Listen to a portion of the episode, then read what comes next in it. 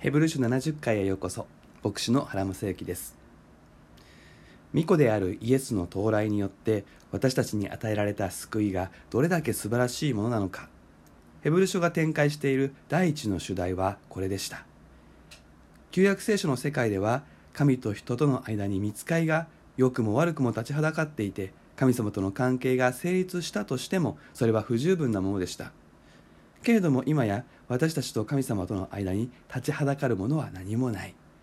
巫女イエスと私たちは兄弟とされ生となるように一つになれされているということでした。与えられた救いの素晴らしさを語るということは同時にその救いのために巫女がどれだけの犠牲を払われたか言い換えればどれだけの愛を注がれたかということが語られるということです。そしてイエスが見つかりより低くされること。血と肉を持つということ。そしてもちろんのこと苦しみの死を遂げられたことが語られます。人間を救うためには人間にならなくてはなりませんでした。十字架の死と復活によって私たちは死の恐怖から解放されて生きることができるようになりました。死は確かに今ある良い関係を引き裂くのでその意味では望ましいものではありません。けれども死の先により大きな恐怖。自分の罪の生産を求められこれに応えることもできない恐怖はキリストによって取り去られているのです。これは私たちに与えられた救いの中で永遠に関わる十分重要な部分です。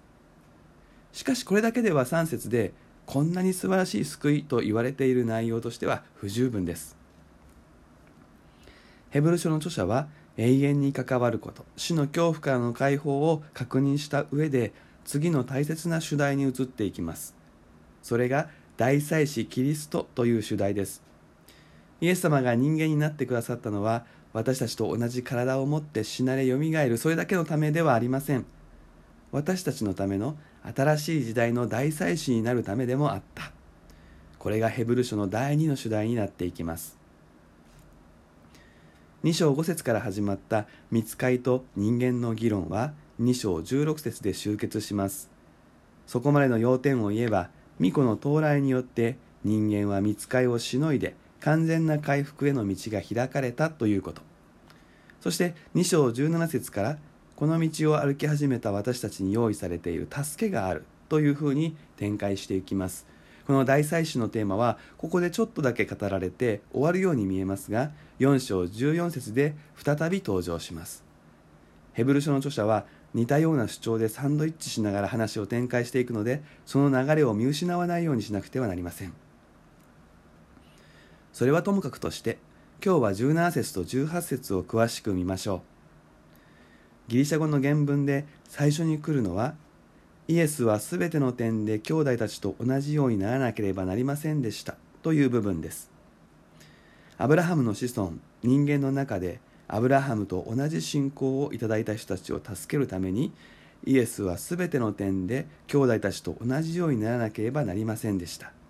それはただ身代わりの死のために体が必要だったということではなくて憐れみ深い忠実な大祭司となるためです。神と共に歩むのに大祭司が必要である。仲介者取りなし手が必要である。ということはユダヤ人はよく知っていました。なぜならば人間は弱さを抱えているので祈られて支えられる必要があるからです。そして人間は弱さから罪に陥ることがあるのでその罪のなだめすなわち許しのための礼拝がなされる必要があるからです。この2つのことをしてくれるのが大祭司です。大祭司は人間でなくてはなりません。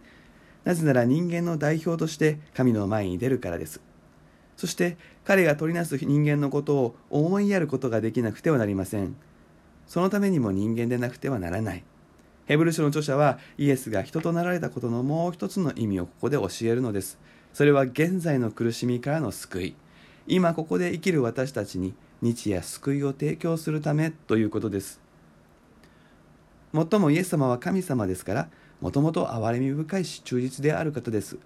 しかし人となるということによって憐れみ深いこと忠実であることを実際に示してくださったのです。ただ言葉だけで憐れみ深いというのではなくて本当に同じ人間になってまた試みに対して苦しみ抜かれ勝利されたということゆえに憐れみ深いまた忠実という言葉がリアリティを持って私たちに届くのです。憐れみとは共感する愛ということができます。私たちに必要なのは痛みと苦しみを共にになってくださる大祭司です。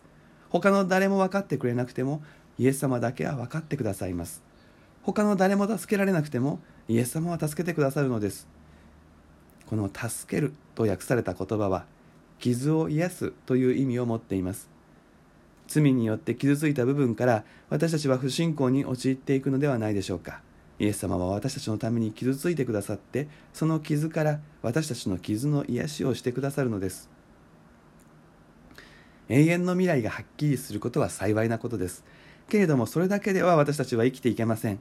日ごとに大祭司イエスに支えられていることを心に留めて生きることこそクリスチャン生活の醍醐味なのです。